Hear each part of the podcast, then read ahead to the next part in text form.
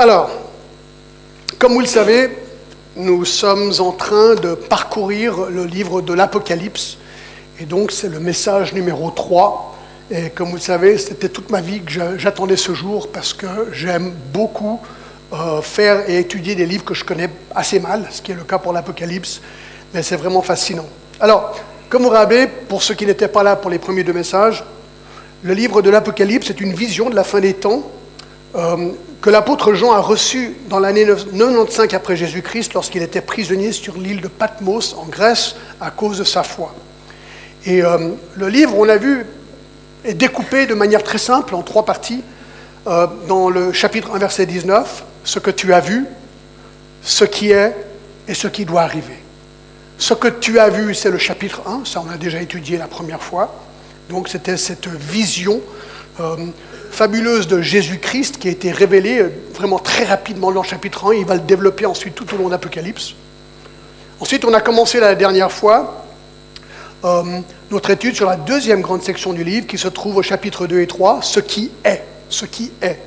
Et dans cette section, on a vu que Jésus s'adresse à sept églises qui se trouve en Asie, donc la Turquie d'aujourd'hui, et il leur écrit pour les évaluer. Alors là, il faut s'arrêter et se dire, waouh, imaginez que Jésus vienne et dise, j'aimerais évaluer l'EIG. D'accord? C'est un petit peu ce qui se passe ici. donc Jésus va évaluer ces sept églises et il veut voir où ils en sont avec leur santé spirituelle. Alors, je crois qu'il y a la carte, le plan de l'Asie mineure avec les sept églises, peut-être, si on peut voir. Voilà. Donc, vous voyez euh, l'emplacement de ces sept églises et on va. Je vais vite réviser les quatre premières qu'on a vues la dernière fois. Alors, premièrement, la, première église, au fait, c'est le titre de ce message, c'est Sept leçons de sept églises, deuxième partie. D'accord?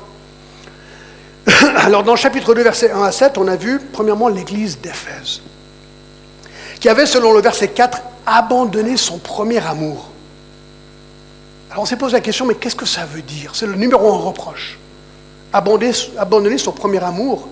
Eh bien, on avait vu que, tout ce que ça veut dire, c'est qu'ils avaient décidé de ne plus mettre Jésus à la première place dans leur vie. Plein d'autres choses avaient pris le dessus. Jésus n'était plus la priorité. Et donc, Jésus leur demande de se repentir. Et la leçon, et là on ne laisse pas ton premier amour se refroidir. Ne laisse pas ton premier amour se refroidir. Deuxième église, Smyrne, chapitre 2, verset 8 à 11. Elle est une église qui a reçu Jésus, Jésus les félicite pour la manière qu'ils avaient subi la persécution. Et au verset 10, il leur dit quelque chose d'incroyable. Ne crains pas ce que tu vas souffrir. Et là, on s'est un petit peu arrêté, on s'est dit, mais c'est quand même dingue. Il est en train de leur dire, vous allez souffrir, ne craignez pas. Ne craignez pas. Oui, tu vas souffrir, oui, ce sera dur, mais ne crains pas. Voilà la perspective de Dieu sur la souffrance. Deuxième leçon, ne sois pas découragé par la persécution. Ça fait partie, ça fait partie de notre appel en tant que chrétien. Trois, troisième église, Pergame. L'église mondaine chapitre 2, verset 8 à 11, Jésus félicite l'Église au verset 13, puis leur fait deux réprimandes. Deux, c'est pas marrant. Il laissait faire les gens dans leur Église. Il y avait des gens qui faisaient ce qu'on appelle la doctrine de Balaam et la doctrine des Nicolaïtes. C'était deux mouvements idolâtres et de libertinage sexuel. Bref, c'était le laisser faire dans l'Église. Leçon numéro 3, ne laisse pas le monde entrer dans l'Église. Ne laisse pas le monde entrer dans l'Église. L'Église, c'est une Église, ce n'est pas le monde. C'est autre chose. 4. L'Église de Thyatire, qu'on appelait l'Église progressiste, verset 8 à 11. Jésus les félicite au verset 19, puis il leur fait une réprimande concernant une femme dans l'Église nommée Jézabel. Probablement un nom fictif, c'est ce qu'on a vu. Elle se prenait pour une prophétesse et promouvait la débauche sexuelle. Jésus, c'est intéressant, il condamne l'Église pour le fait que l'Église laisse faire, ils ne réagissent pas. Exclure une personne qui refuse de se repentir de son péché est non seulement bibliquement juste, mais une chose encouragée et bénie par Jésus lui-même. Et donc la leçon numéro 4, c'est celle-ci. Ose confronter le péché. ose confronter le péché. Donc ça, c'est un résumé très rapide hein, des premiers euh, quatre églises. Conclusion, ben, on voit le résumé ici. Parce que de tousser, ça aide beaucoup quand je mets la main comme ça. voilà. Le micro est là. Alors on passe à la cinquième église. Et on va essayer de les finir aujourd'hui, si on y arrive. On est au chapitre 3, versets 1 à 6. Alors écoutez, cette église, elle est franchement surprenante. Parce qu'une description se trouve au verset 1 qui franchement nous étonne. Écrit à l'ange de l'église de Sardes, voici ce que dit celui qui a les sept esprits de Dieu et les sept étoiles. Je connais tes œuvres, je sais que tu passes pour être vivant et tu es mort. Tu es mort. Moi, je vois des trucs comme ça. Moi, je suis assez noir et blanc, tac, tac. Moi, je vois un truc comme ça. Et je me dis, mais qu'est-ce que ça veut dire, être mort? Une église morte. Elle existait, il y avait du monde. Les gens y allaient. Elle était morte. Alors, essayons de, de comprendre. La ville, au verset 1, Sardes était située à 45 km environ au sud-est de Thyatire. La ville était tantôt sur le haut d'un mont qui s'appelle le Ptolus, et aussi au pied de cette montagne, vers une rivière qui s'appelait la rivière Hermus. Comme la plupart des autres villes de la région, elle, avait, elle était dévouée d'un côté à César, donc l'empereur, donc un culte dévoué à l'empereur, un culte dévoué à Artémis, la déesse de la fertilité, et au culte, un culte à Cybèle, la déesse de la nature. Mais puisque l'Église était considérée morte, elle devait avoir eu probablement ben, un début vivant, puisqu'aujourd'hui elle est considérée morte.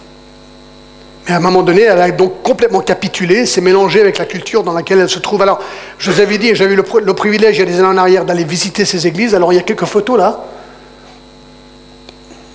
Voilà, donc ça c'est Welcome uh, to. Donc en fait, on peut y aller.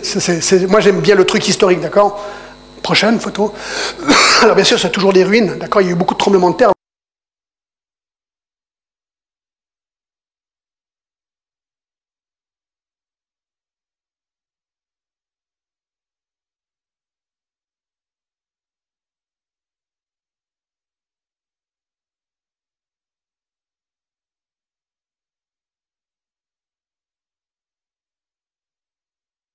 Ici comme celui qui a les sept esprits de Dieu. Alors on avait déjà vu une référence probablement à la plénitude du Saint-Esprit. Il tient aussi les sept étoiles qui, selon chapitre 1, verset 20, sont probablement les pasteurs de ces églises. Alors c'est toujours encourageant que Dieu, Jésus, tient dans sa main les pasteurs des églises. D'accord? Même quand ça va mal. Ah ça va mal dans cette église. Alors le reproche au verset 1, je connais tes œuvres, je sais que tu passes pour être vivant et que tu es mort. Ça, ça veut dire quoi? Je sais que tu passes pour être vivant, mais tu es mort. Ah savez ce qu'il est en train de dire? Tu es champion pour te faire passer pour être vivant. D'apparence, pour les contemporains, pour les gens qui te regardent, tu avais l'air top. En fait, ce n'est pas différent que dans Matthieu 23, vous vous rappelez? C'est exactement ce que Jésus dit aux pharisiens. Par exemple, au verset 27, Malheur à vous, scribes et pharisiens hypocrites, parce que vous ressemblez à des sépulcres blanchis, donc dehors, waouh, un beau sépulcre, qui paraissent beaux au dehors et au dedans sont pleins d'ossements, de morts, de toute espèce d'impureté. Vous de même au dehors, vous paraissez juste aux hommes, mais au dedans, aux hommes, mais au dedans, vous êtes plein d'hypocrisie et d'iniquité.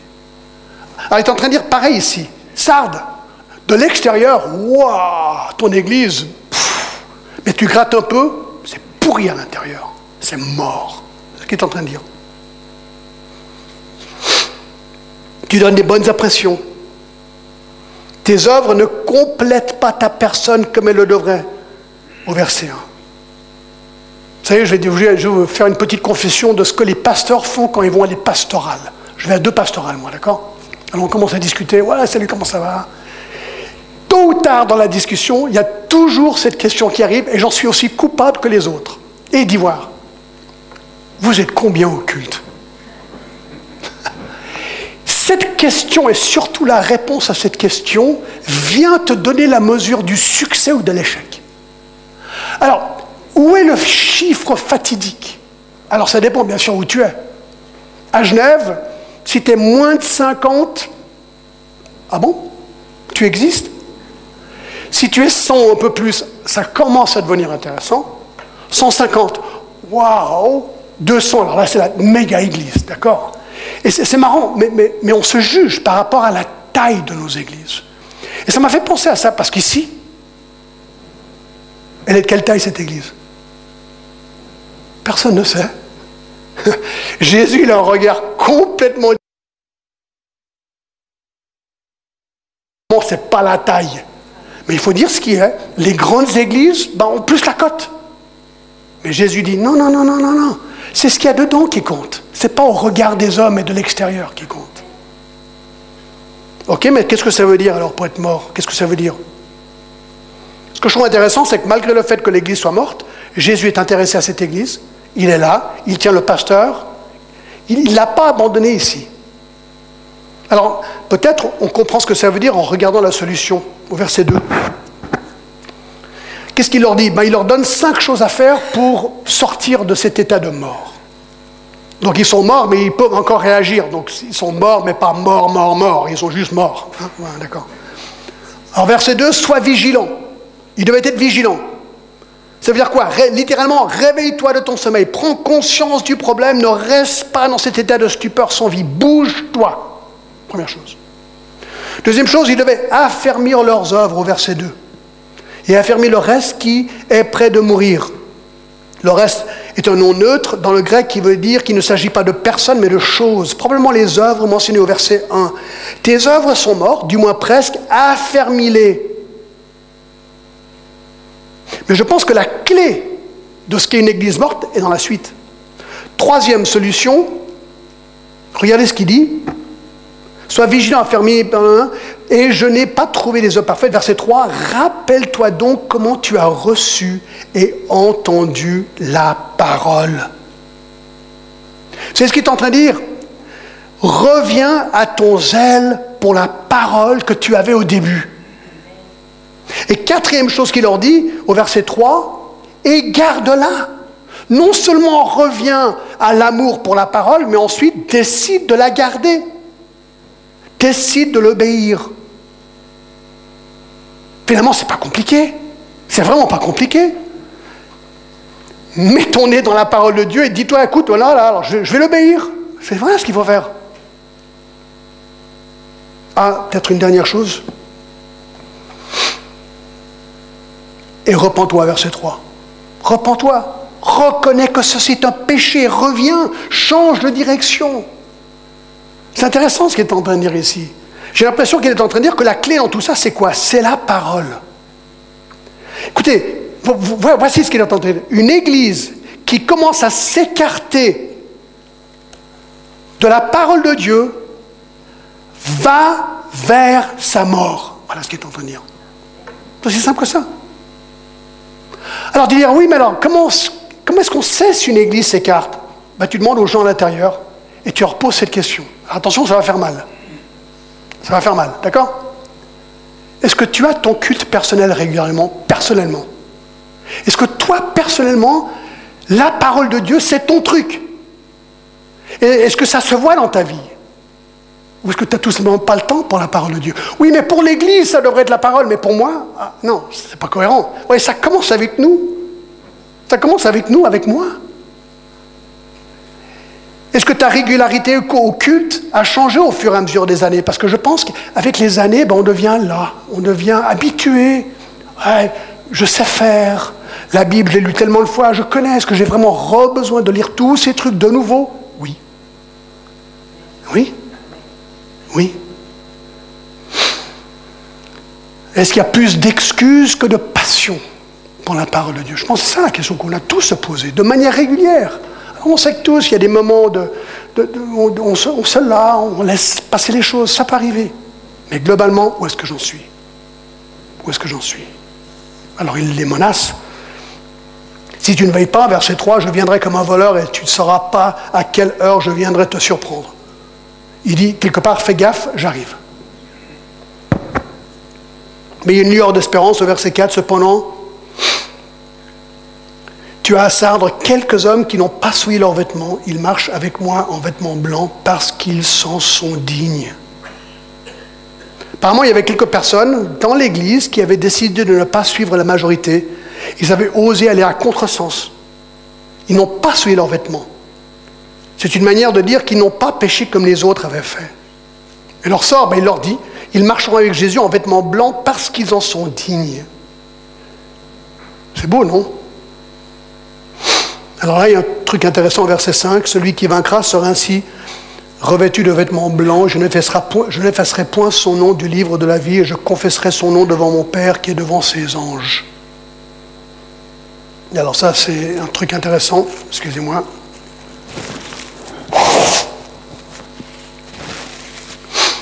Qu'est-ce que ça veut dire Qu'il n'effacera point leur nom du livre de la vie? Alors le fait qu'il y a des noms qui sont effacés de ce fameux livre de la vie fait penser à certains qu'on peut perdre son salut. Mais ce n'est pas comme ça qu'il faut le comprendre. Ce livre est mentionné six fois dans l'Apocalypse avec des noms un peu différents. Dont 3, 5, 13, 8, 17, 8, 20, 12, 20, 15, 21, 27. Il est probable que ce livre contienne tous les noms de toutes les personnes qui n'ont jamais vécu sur Terre. Donc chaque fois qu'il y a une naissance, tac, le nom rentre dans le livre de la vie, livre de vie. Ceux qui sont vivants en Christ, nous mourrons jamais, selon Jean 11, 25 à 26. Et donc ils demeurent dans le livre de vie pour l'éternité. Leurs noms ne seront jamais effacés du livre. Mais pour ceux qui sont hors de Christ, ceux qui meurent dans leur péché, selon Jean 21, ils mourront sans Christ et donc auront une ruine éternelle, une séparation de Christ éternelle. 2 Thessaloniciens 1.9. Ils auront pour châtiment une ruine éternelle, loin de la face du Seigneur et de la gloire de sa force. De ce fait, à l'instant de leur mort, leur nom sera effacé du livre de vie. C'est un peu de la même manière que le nom d'un citoyen est effacé des registres au moment de sa mort. Eh bien, ainsi en est-il du ciel. Alors le rappel au verset 6, il est clair que celui qui a des oreilles entende ce que l'Esprit dit aux églises. C'est ce qu'il dit? Écoutez et agissez. Écoutez et agissez. Alors c'était quoi le résultat de ce message à l'église de Sardes? Eh bien, l'église a apparemment réagi car il y a un certain homme qui s'appelle Mélito, j'ai été vérifié hein, sur, euh, sur Wikipédia, parce que là, c'est là où on vérifie tous les faits. D'accord? Non, je blague un petit peu, mais sur beaucoup de trucs, c'est très très bien.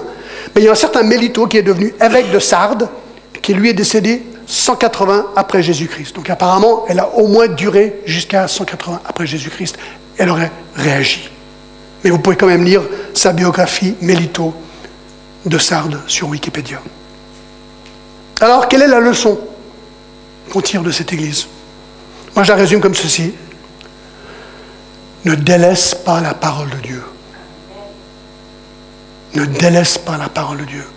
Moi, je vais dire un truc. Moi, je crois qu'il y a un truc pour les, pour les, les cultes personnels.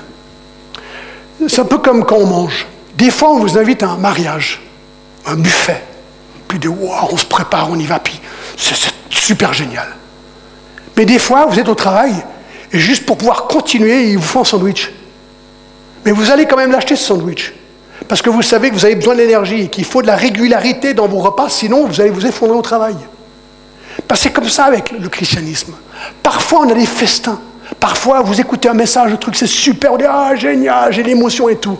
Parfois, niette, pas d'émotion, vous êtes malade, tout va mal, les épreuves de la vie, vous ah, la Bible, j'en ai marre. Non, c'est à ce moment-là que vous devez vous dire, non, j'ai besoin du repas. Donc, que j'ai besoin ou pas, du moins que je ressente le besoin pas, je rentre dans une régularité. Parce que si je ne le fais pas, peu à peu on s'habitue. Et il y, a, Satan derrière. Et, il va tout faire pour nous dire, ouais, la parole, il faut... Non, non, mes amis. Ne rentrez pas dans ce piège. C'est ce que l'Église a fait, elle est rentrée dans ce piège.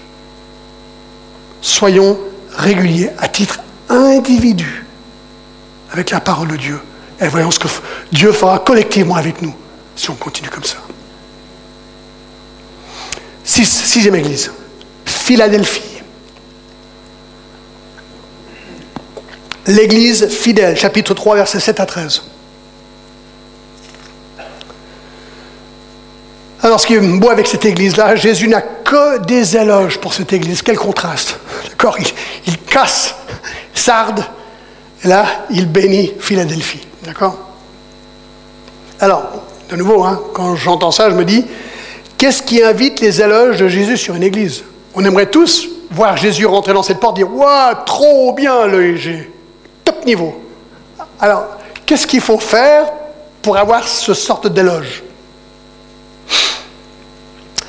Alors, juste un mot sur la ville. La ville, la Philadelphie, se situe en 35 km au sud-est de Sardes. La région était connue pour ses produits agricoles, donc c'était plutôt une, église à la campagne, si on veut. Son nom lui fut donné par le roi de Pergame, Attalus Philadelphus, qui donna à cette ville son nom de famille. Le mot Philadelphie veut dire amour fraternel. Alors je crois que j'ai deux photos. Euh, tout ce qui reste, c'est un ou deux piliers. Voilà. C'est les gros piliers d'une grosse église. Alors, au tout début, ce n'était pas une grosse église comme ça, c'est dans les siècles plus tard qu'ils ont rajouté des gros piliers. Mais voilà ce qui reste aujourd'hui. Et puis voilà, c'est tout ce que j'ai.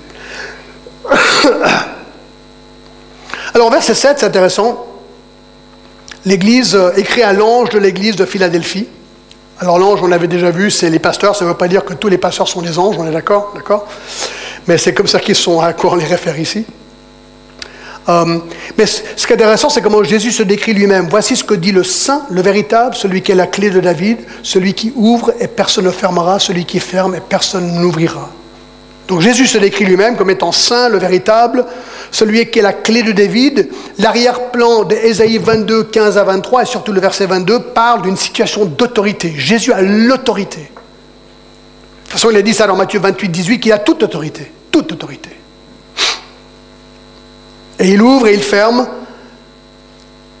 Seul lui peut ouvrir et fermer les portes de la vie, en fait. Donc il se présente comme totalement autoritaire, ou autoritaire, ou une autorité totale, en tant que fils de Dieu, Dieu incarné. Alors l'éloge au verset 8, je connais tes œuvres. Donc ça, c'est bien sûr positif il est en train de dire, je connais tes œuvres parce qu'elles sont top niveau, et ce sont des œuvres authentiques, liées à une foi authentique. Alors c'est intéressant. Et ensuite, il dit, tu as peu de puissance. Alors, à premier, on a l'impression que c'est négatif, mais puisque tout est positif, il faut une lecture positive, du moins c'est ce que tous les interprètes disent. Et ce qui est probablement en train de dire ici, et c'est peut-être là une référence à la petitesse de l'Église. Une Église de campagne, peut-être petite, avec pas beaucoup de gens importants, vous savez, c'est comme dans Corinthiens 3. Il dit, tu as peu de puissance, mais ou malgré cela, tu as gardé ma parole. C'est incroyable comme ça revient constamment, ça. Tu as gardé ma parole, verset 8, et que tu n'as pas renié mon nom. Écoutez, ça revient toujours à ça. Moi, je trouve ça génial. Tu as été fidèle à ma parole et tu n'as pas renié mon nom. Malgré les épreuves, tu es demeuré ferme. Et donc j'ai mis devant toi une porte ouverte que personne ne peut fermer, probablement parlant de leur salut qui était sécurisé. Alors verset 9, c'est intéressant, voici je te donne quelques-uns de ceux de la synagogue de Satan, qui se disent juifs ne le sont pas, mais qui mentent. Voici je les ferai venir te prosterner à tes pieds et reconnaître que je t'ai aimé. Alors, ils étaient persécutés par des juifs incrédules. Alors, il y avait un homme connu qui s'appelait Ignace. Il a même d'habitude, il a débattu avec ces personnes lorsque lui a visité Philadelphie ultérieurement. Et puisque ces juifs rejetaient Jésus le Messie, ils n'étaient pas des croyants authentiques, mais, et c'est ce que Jésus dit ici, de la synagogue de Satan. Vous dites, waouh, c'est un peu fort, non? Ben,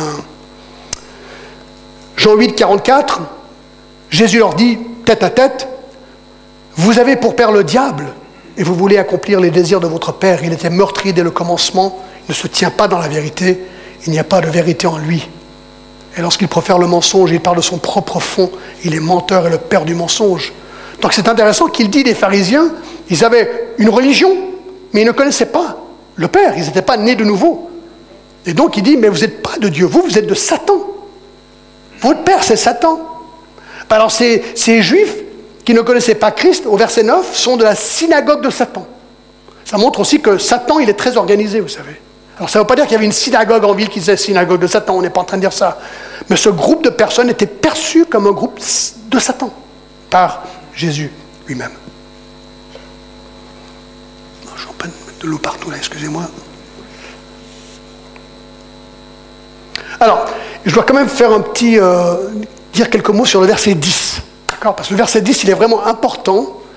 Vous ne l'auriez peut-être pas su, mais il est très important lorsqu'on parle de l'eschatologie. L'eschatologie, c'est la fin des temps. D'accord C'est le, terme qu'on utilise. Alors il dit, parce que tu as regardé, parce que tu as gardé la parole de la persévérance en moi, je te garderai aussi de l'heure de la tentation qui va venir sur le monde entier pour éprouver les habitants de la terre. Alors vous lisez les versets, dites, bon, c'est intéressant, mais il faut s'arrêter pour y réfléchir un petit peu. Parce qu'en fait, ce, ce verset, la question se pose, ce verset décrit-il ce qu'on appelle l'enlèvement de l'Église lors de la période des sept ans appelée la Grande Tribulation? Alors on y reviendra sur tout ça, d'accord? Mais regardez ce qui, ce qui est intéressant.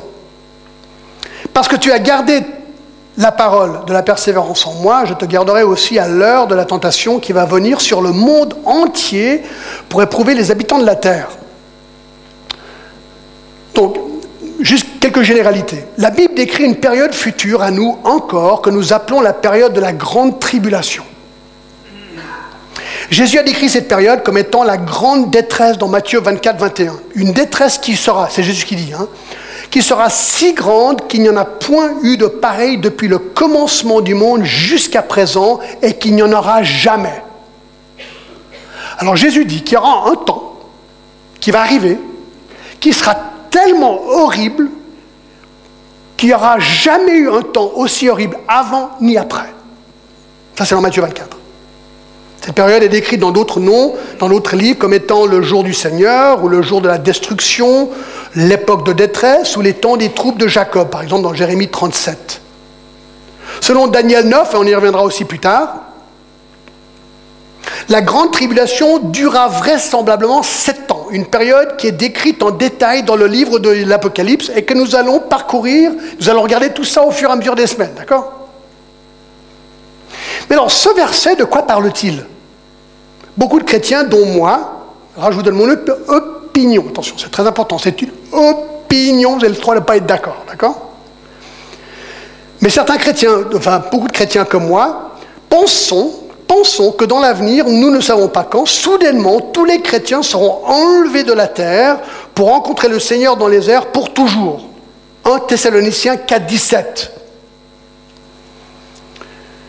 nous dit ceci, Ensuite, nous les vivons, nous, qui serons restés, nous serons tous ensemble enlevés avec eux sur des nuées à la rencontre du Seigneur dans les airs, et ainsi nous serons toujours avec le Seigneur.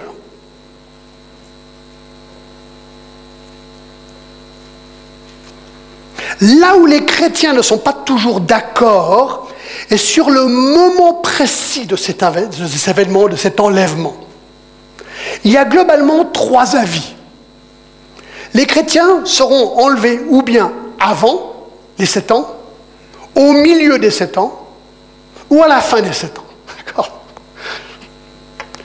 Donc, maintenant vous comprenez, il y a les pré-tribulationnistes, parce que ça s'appelle la grande tribulation. Les pré-tribulationnistes disent qu'on va être enlevé avant la tribulation. Les mi-tribulationnistes disent qu'on va être enlevé au milieu de la tribulation.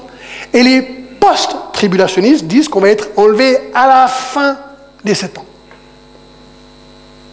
Bienvenue à l'eschatologie. Alors, quelles sont les implications de chacune de ces positions? Eh bien, si la réponse juste est prêt, ça veut dire qu'on est enlevé avant la tribulation, ça veut dire que on ne va pas devoir traverser la grande tribulation à un degré, euh, c'est-à-dire que c'est bien. Si je suis enlevé avant la tribulation, c'est top. Super. D'accord Maintenant, Si c'est mi ou post qui gagne, cela veut dire qu'on va devoir traverser la tribulation en tant que chrétien, si on est encore vivant, bien sûr, quand ça commence, à un degré ou à un autre. Donc ça, c'est moins bien.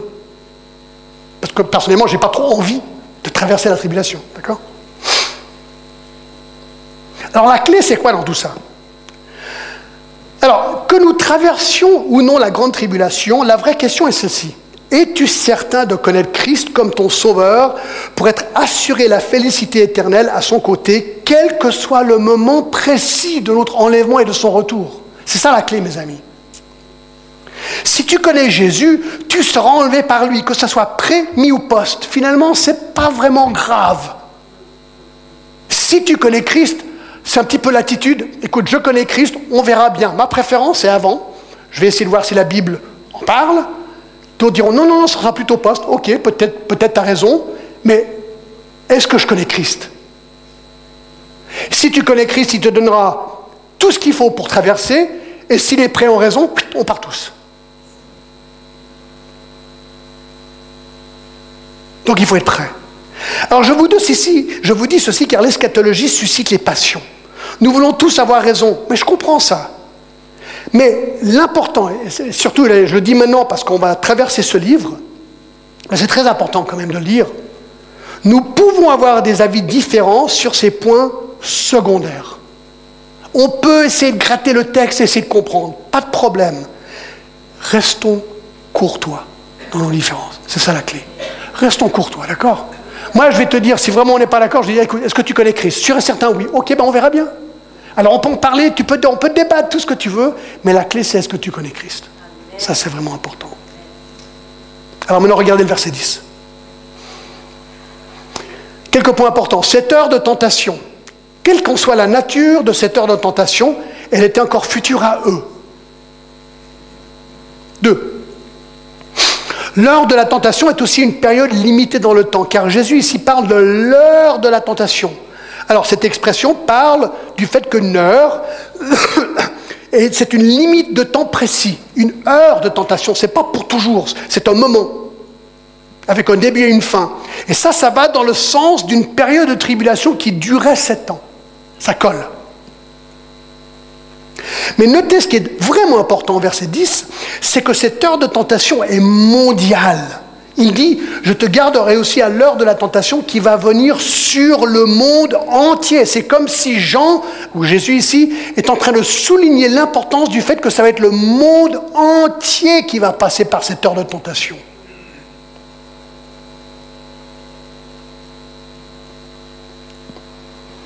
Qui veut dire, et ça c'est intéressant, tous les commentateurs sont d'accord de, dire que cette heure, nous l'avons jamais encore vue dans l'histoire du monde.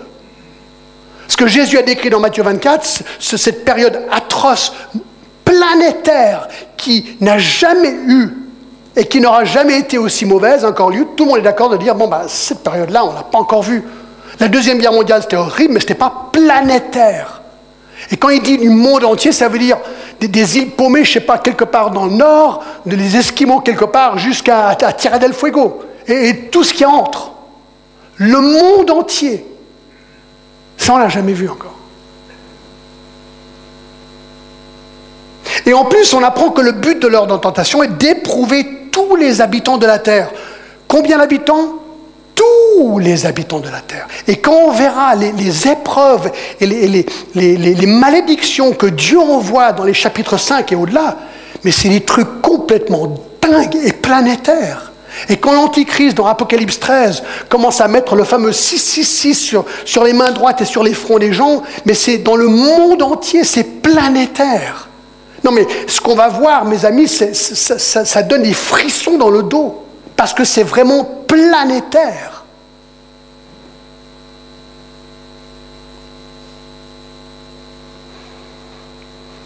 Et le mot tous les habitants de la terre est utilisé dans le livre de l'Apocalypse pour décrire les non-croyants 6, 10, 8, 13, 11, 10, 13, 8, 12, 14, 14, 4, 17, etc. Donc, c'est un temps où les non-croyants vont être jugés. Alors, ce qui veut dire que les croyants pourraient être absents, du moins au début. Pourquoi?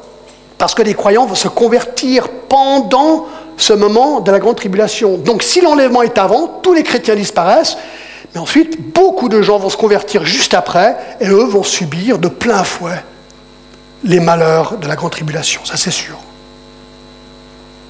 Et certains se repentiront, certains pas. Et ça, on le verra aussi. Il y a encore un petit mot-clé en grec, terek, tereoek. Je te garderai aussi à l'heure de la tentation. En grec, cette petite phrase, tereoek, eh bien, les post-tribulationnistes disent que ceci veut dire que les chrétiens seront préservés pendant leur passage au travers de la grande tribulation. Alors, grammaticalement, ceci pose souci car ek veut dire sortir quelque chose de. Une autre préposition était mieux dia, par exemple, qui veut dire au travers de.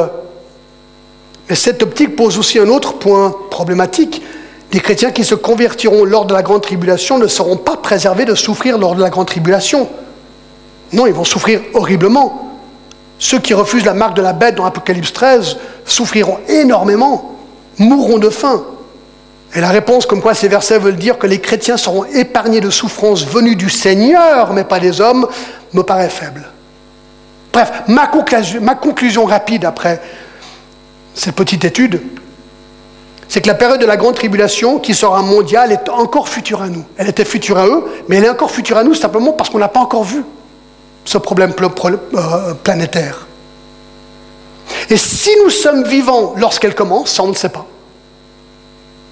Je pense, mais je peux me tromper, d'accord? Je vais être humble ici.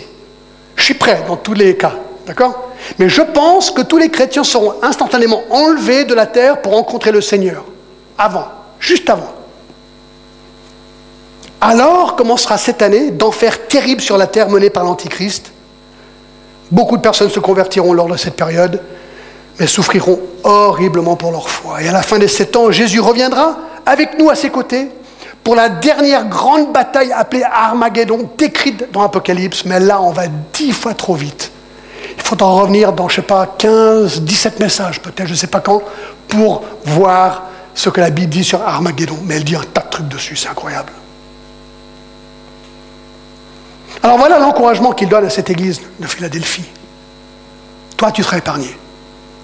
Et apparemment, les églises comme elle, qu'elle a un symbole, un symbole pour les églises qui sont fidèles à la parole, fidèles sur la persécution comme elle.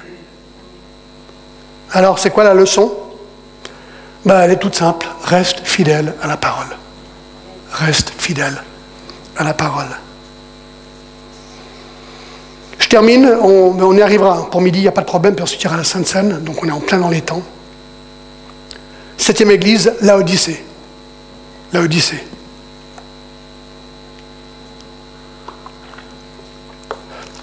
Alors la Odyssée, on l'a déjà étudié, je ne sais pas si vous vous rappelez, on avait appelé ça il y a pas mal de, peut-être un ou deux ans en arrière, l'église inutile. Excusez-moi. Ici, je l'ai renommé l'église tiède. Chapitre 3, versets 14 à 22. Écrit à l'ange de l'église de Laodicée. Elle tient la marque de distinction d'être la seule église des sept sur Jésus ne dit absolument rien de bien. Rien de bien. Alors Laodicée, comme la ville, était située proche de Colosse et Hierapolis. Je crois qu'il y a quelques photos. J'y suis allé aussi. Ah ouais, donc ça c'est l'écriteau qui dit qu'on peut aller à l'Odyssée. Ça, c'est en train, ça, c'est ma mère, en fait, qui est décédée aujourd'hui, mais on, on montait à voir parce que rien n'a été excavé encore là-bas. Ça, c'est moi dans l'amphithéâtre, mais qui n'a jamais été excavé. Donc, ça fait 2000 ans que c'est comme ça. Je suis posé par terre.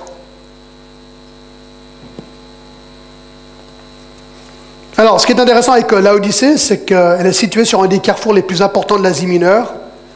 Et donc, et ça c'est important, c'était une des villes les plus riches de la région. Elle était connue pour trois choses, cette ville. Numéro un, ses banques.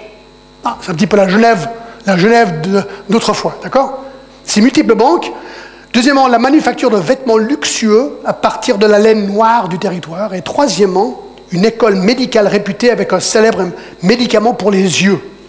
Ça, j'en avais besoin cette semaine, mais bon, bref.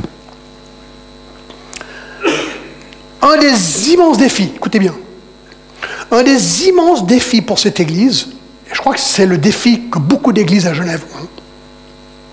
C'est comment vivre pour Christ dans un environnement si affluent, si riche. Comment vivre notre foi lorsque la richesse autour de nous, elle, elle est quoi. Et pas qu'autour de nous. Nous sommes riches. Nous sommes riches. Il ne faut pas aller loin pour réaliser la richesse que nous avons tous. C'est incroyable. Malheureusement, l'Odyssée a complètement échoué. Elle reçoit la plus grande condamnation de cette église. Elle est, elle est devenue le reflet de la ville, riche et là, pensant qu'elle pouvait opérer indépendamment de Dieu en utilisant ses propres ressources.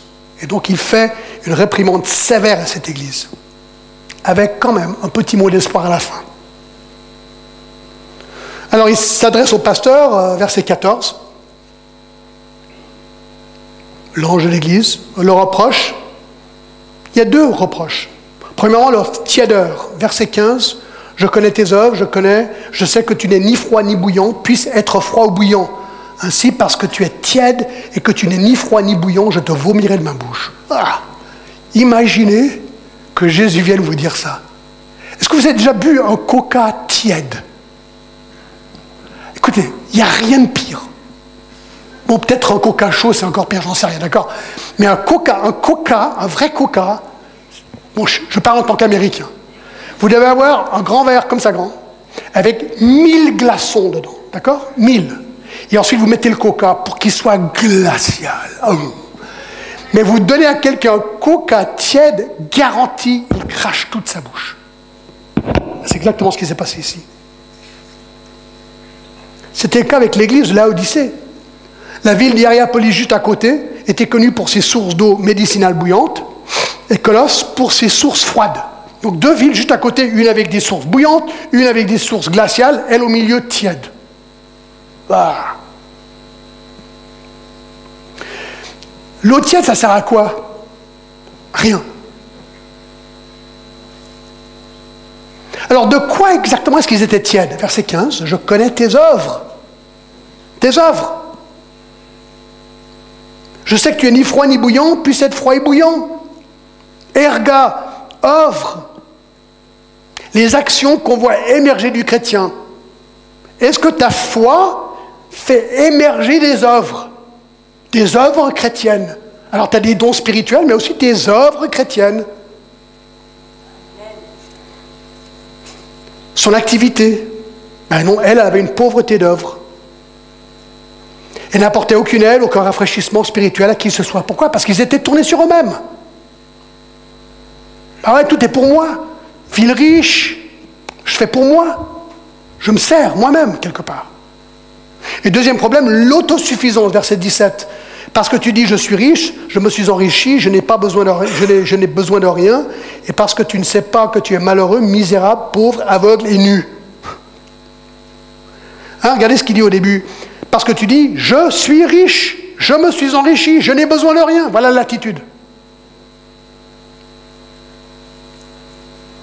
En fait, ce qu'il dit d'eux, c'est leur attitude à eux, hein, ça. Jésus dit, un, tu es malheureux, deux, tu es misérable, trois, tu es pauvre spirituellement, quatre, tu es aveugle. Alors bien sûr, il fait référence à ces, poudres hein, médicinales et tout ça, il fait des jeux des jeux de société quelque part, enfin, pas des jeux de société, mais des, rapports. Hein, vous vous vantez d'avoir le médicament pour les yeux, mais vous êtes aveugle, spirituellement, nu. Vous vous vantez d'avoir des beaux habits, finalement vous êtes nu à mon regard, spirituellement. Vous êtes complètement à côté de la plaque. Alors moi je me suis posé la question, alors est-ce que ça veut dire que, est-ce que, est que ce, bilan veut dire que Jésus pensait que c'était une église de chrétiens ou de non-chrétiens?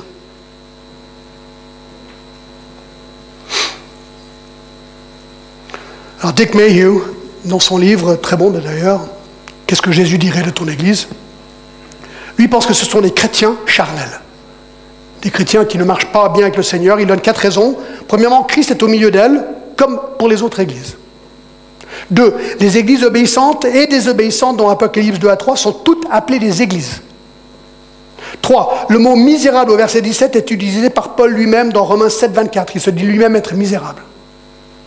Et quatre, le mot aveugle est utilisé pour décrire des chrétiens dans 2 Pierre 1, 9.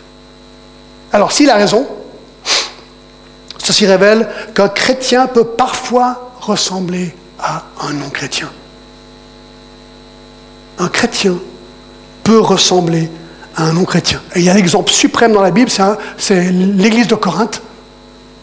Parce qu'il leur dit dans Corinthiens 5, écoutez, il y a une situation de débauche sexuelle dans votre église qui n'existe même pas dans le monde. Donc il fait une comparaison. Hein. Beaucoup de gens disent, oui, il ne faut jamais comparer l'église avec le monde. C'est faux. Paul, il compare l'église avec le monde, il dit, mais écoutez, Corinthe, votre église est pire que le monde. Voilà ce qu'il leur dit. Il est en train de leur dire, vous êtes des chrétiens, mais alors franchement, je vous regarde. Mais moi, je vois des païens là. Mais vous êtes chrétiens. Il est béni au début, il les appelle frères dans Corinthiens. Mais il dit, mais vous vivez vraiment pas comme vous devriez là.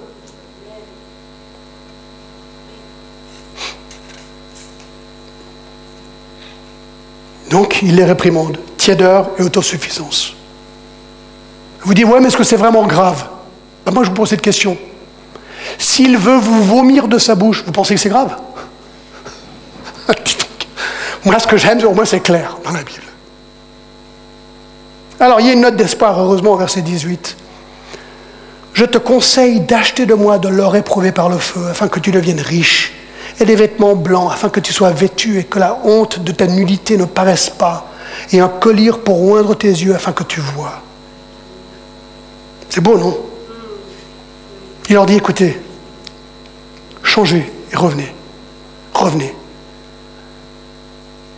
acheter de l'or de moi. Donc il parle bien sûr, maintenant il, spiritualise un petit peu le truc, d'accord? Oh, Excusez-moi. Donc il va acheter ces choses, de l'or, vêtements, colliers. Ensuite il leur dit, changez au verset 19. Moi je reprends et je châtie tout ce que j'aime, et donc tu zèle et repens-toi. Alors déjà il leur dit, écoutez, quand j'aime quelqu'un, je les reprends. Mais ce que je trouve intéressant, c'est qu'il dit repens-toi avec zèle. Est-ce que vous avez déjà dit à quelqu'un, écoute, tu es dans le péché, repens-toi avec zèle? Jamais dit ça à quelqu'un. C'est ce qu'il dit ici. Repens-toi, pas juste repens-toi, avec zèle, à fond.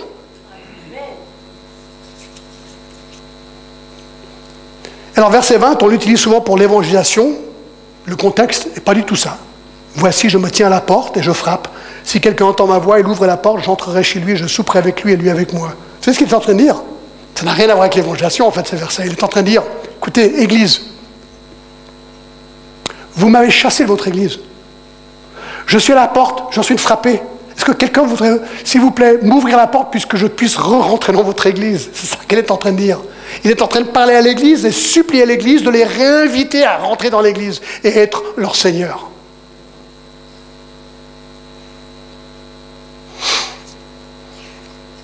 Et il les promet bénédiction verset 21. Elle leur demande d'écouter et de faire ce qui est juste au verset 22. Alors la conclusion?